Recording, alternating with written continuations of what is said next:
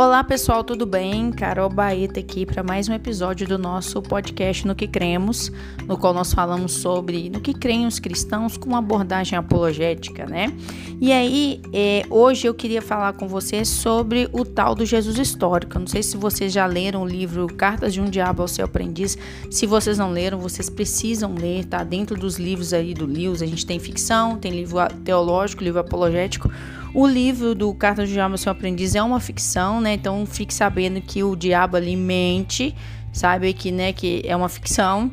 E aí, mas ele também é um livro teológico, né? O, aquele, o biógrafo do C.S. Lewis, o Walter Hooper, acho que é, se eu não me engano é assim mesmo a pronúncia, ele fala que o Cartas do Diabo, seu aprendiz é um livro teológico. E aí, Lá na carta de número 23, se você leu, você viu uma indicação do C.S. Lewis, do Maldonado, na verdade, falando sobre a questão do Jesus histórico, como que eles guiaram a pesquisa do Jesus histórico e até induzindo né, o paciente dele a fazer o, o rapaz lá aprofundar na pesquisa do Jesus histórico. E aí, que história é essa de Jesus histórico? Né? Você pode ter se perguntado, né? E aí eu desse, como nós estamos em clima de Natal, né? E a figura central dessa data, dessa. Na verdade, não é só dessa data, da nossa vida toda, mas da, dessa data do Natal é Jesus Cristo, né? Então eu vou explicar para vocês aqui o que, que é esse Jesus histórico, tá?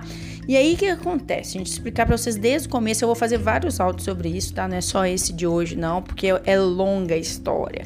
Então, é longa história do Jesus histórico. Então, vocês aguardem cenas do próximo capítulo. Mas o que acontece?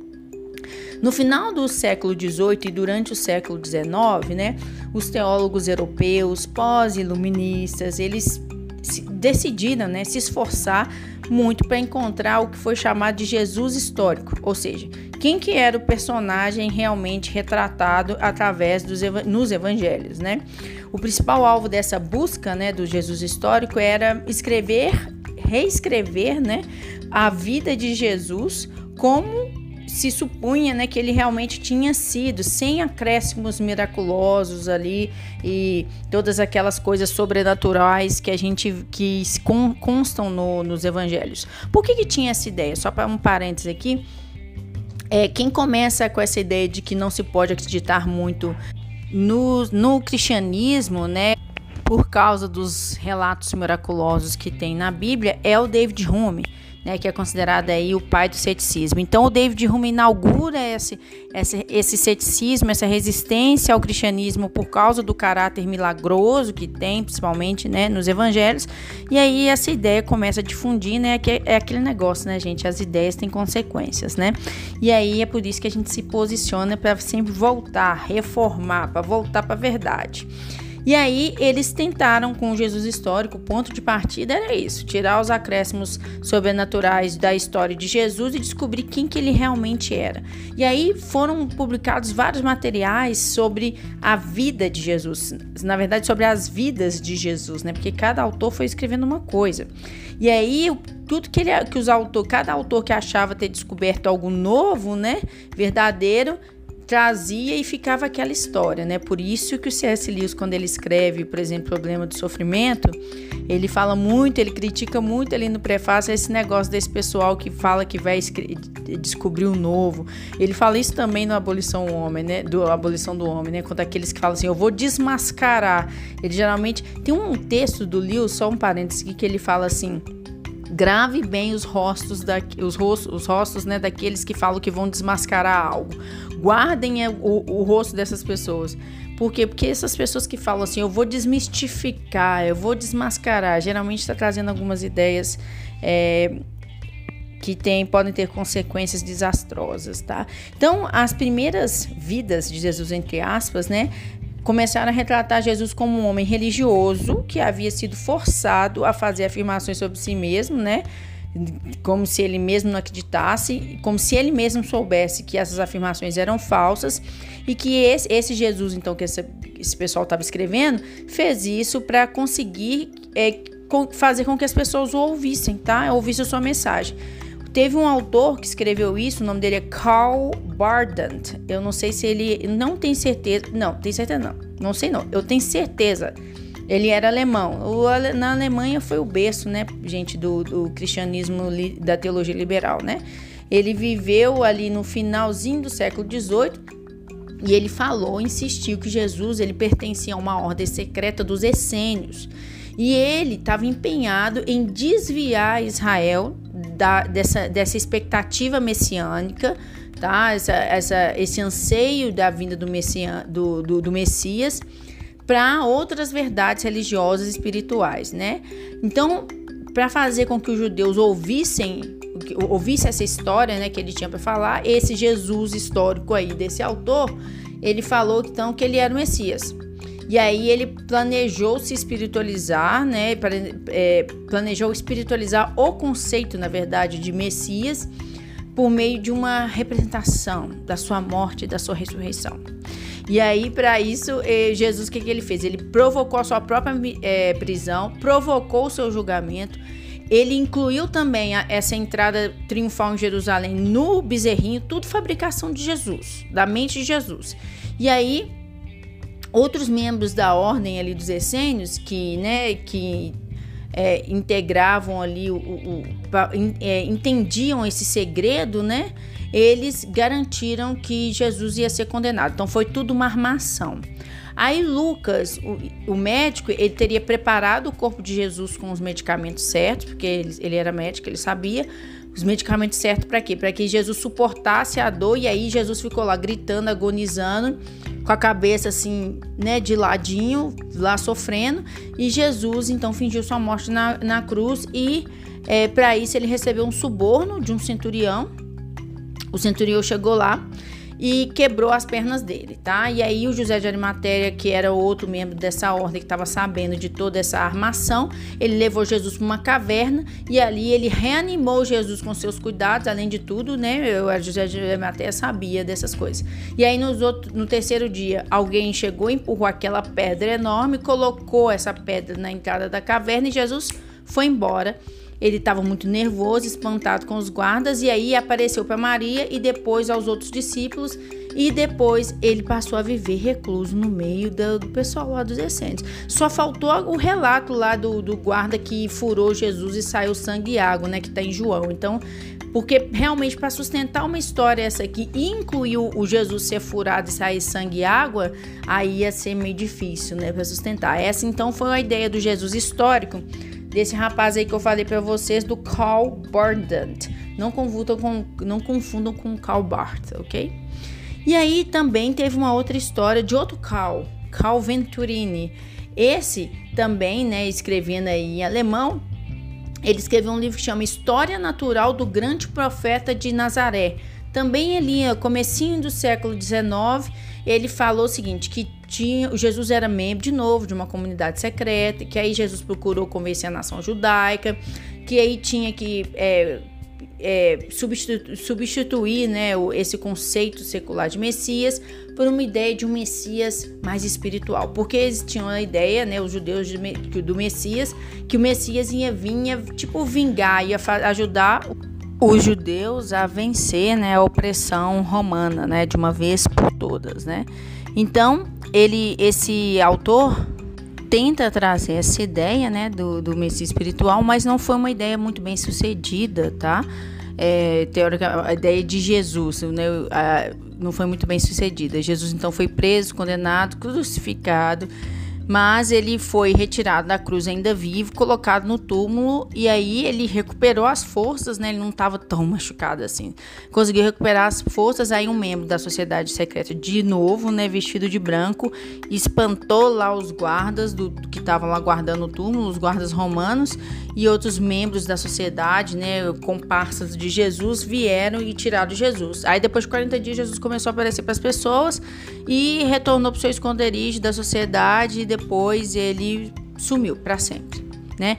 Então, esse primeiro movimento da busca da vida de Jesus, do Jesus histórico, que seria o verdadeiro personagem né, de Jesus, ele queria muito apresentar essas visões, de essa perspectiva de Jesus né, nos evangelhos, mas tirando, né, como eu disse, todas as partes é, milagrosas. Teve um autor chamado H.E.G. Paulus, que aí ele falou o seguinte num livro que chama A Vida de Jesus, um tratamento crítico, esse livro do século XIX, tá? ele falou que o seguinte, que os relatos de milagres no evangélico, no, nos evangelhos nunca aconteceram. São todos mitos, lendas, são acréscimos, coisas que foram editadas, não dá para acreditar no evangelho.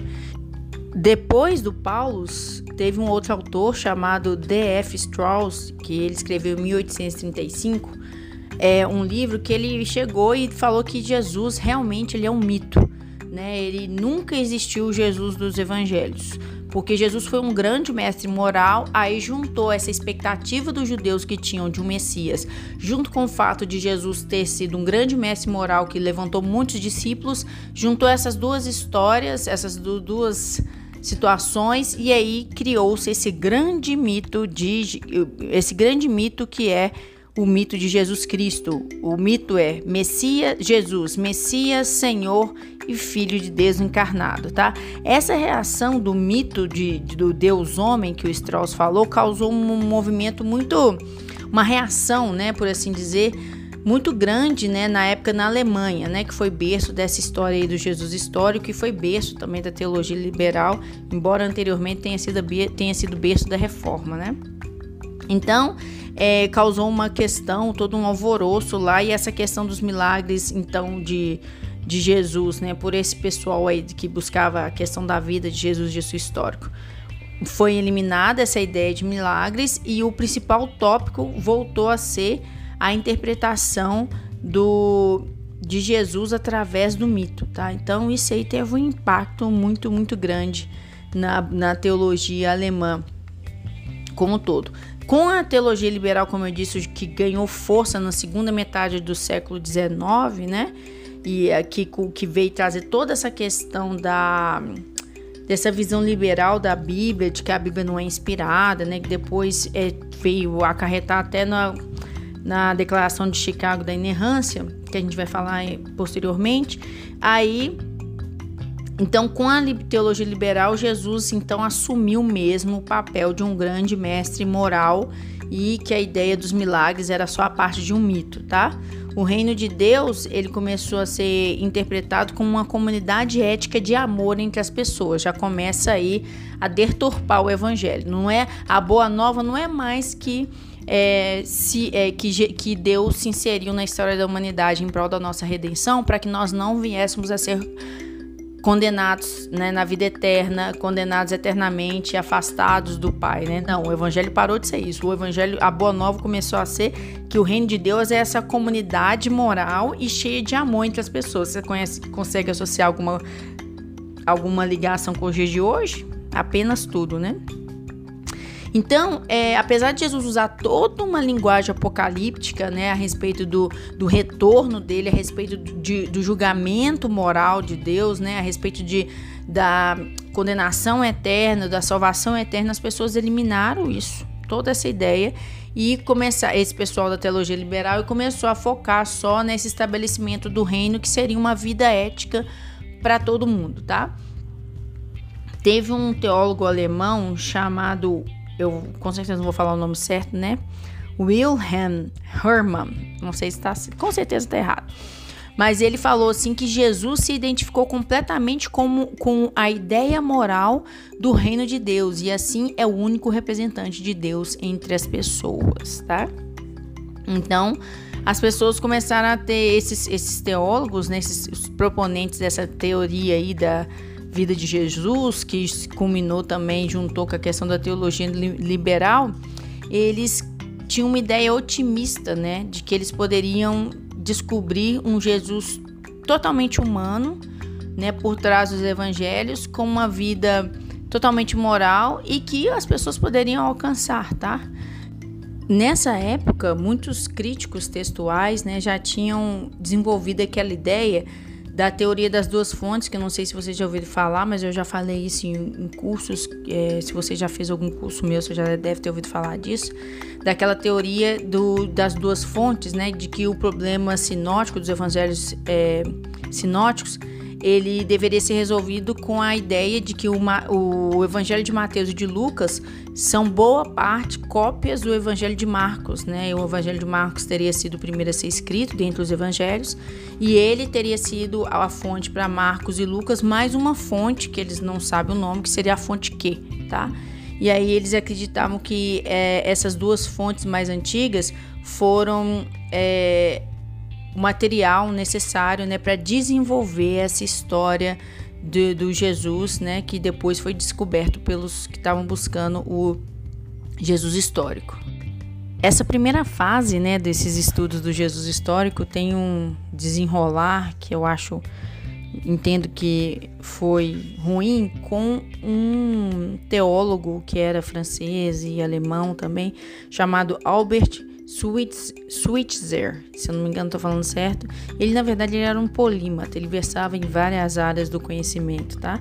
E era também teólogo historiador. E aí ele vai falar o seguinte, que todo esse movimento da vida de Jesus que começou lá no século XVIII, lá no século XVIII, não, lá no século XIX, o, o Albert Schweitzer, ele está falando, ele nasceu em 1875, morreu em 1965, então ele já está é, ali produzindo esse material no começo do século XX e ele é contemporâneo do C.S. Lewis, inclusive, né? O C.S. Lewis morreu em 63, ele morreu em 65, mas ele é bem mais velho que o Lewis.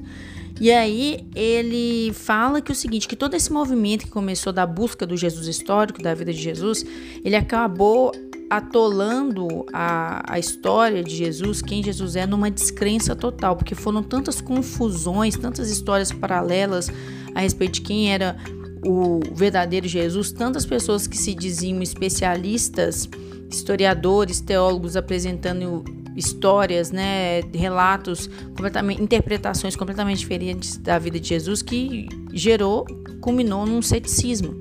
Então esse Jesus que eles apresentaram, ele acabou sendo é, proclamado apenas um aquele que vem anunciar um reino moral, né, de Deus, um reino ético, e essa irmandade, essa comunidade, essa fellowship de amor, né? Mas ele fala que as pessoas começaram a ter essa ideia de que esse Deus nunca existiu, que ele é só uma projeção da teologia moderna, tá? Ele falou o seguinte: não sabemos quem Jesus realmente era, tá? E ele chega a a induzir, assim, por assim dizer, que Jesus poderia ter sido psicologicamente perturbado, né? Porque por causa das previsões escatológicas que ele é, apresentava e sua rota suicida. Ele sempre Jesus sempre falando ali que ele ia morrer. Aí ele está falando que Jesus tinha um, um perfil suicida. Veja só. Essa primeira fase da busca do Jesus histórico é marcada também pela figura do é, teólogo é, britânico, alemão, né, chamado Rudolf Bultmann ele viveu de 1884 a 1976, também contemporâneo ali do C.S. Lewis, e ele falou o seguinte, que tudo que a gente poderia saber sobre Jesus histórico poderia ser escrito num simples pedaço de papel, veja só. Ele chegou a falar num livro que ele intitulou Jesus, que é, ele falou o seguinte, na minha opinião, a vida e a personalidade de Jesus... É, não, sobre a vida e a oportunidade de Jesus, não podemos saber praticamente nada. Pois é, gente. Ele falou assim que as narrativas do evangelho tinham sido totalmente distorcidas por mitos. Olha só, veja bem. Começou a buscar a questão do, do verdadeiro Jesus nos evangelhos para culminar que, na verdade, os evangelhos né, tinham sido distorcidos por mitos. Essa ideia também né, do, da questão dos milagres que eles rejeitaram, né? E aí ele disse, né, que ele, ele, ele abordou uma, é, ele assumiu uma visão é, de interpretação de, de Jesus Cristo como um mito, tá? E que é, era dessa forma que as pessoas deveriam começar a entender desde então. Então essa é a primeira fase, né, do Jesus histórico que eu quero trazer para vocês. Vai ter mais duas fases, como eu disse e aí a gente se encontra aí nos próximos episódios desse podcast aqui, aqui para desvendar né, história e aprender a defender a nossa fé em Jesus como Senhor, como Deus, né, como Salvador e nosso remidor, tá bom? Um abraço, fique com Deus, até mais. Tchau, tchau. Comentado, arranjado posteriormente, tá? Mas a gente vai falar ainda sobre isso. Mas quando Lewis levanta essa questão de, de que Jesus poderia ser um mentiroso, depois ele faz, fala sobre o lunático ao Senhor, ele tá em mente, tem em mente essas pessoas do Jesus histórico, sabe? Esses teólogos estão levantando essa questão do Jesus histórico, tá? Então essa foi só a primeira parte dessa toda essa história, primeira fase. Volto aqui depois para a gente conversar mais sobre Jesus histórico, tá bom? Espero que tenha abençoado vocês, ajudado vocês a conversar sobre a fé em Deus. Um abraço, até mais, tchau, tchau.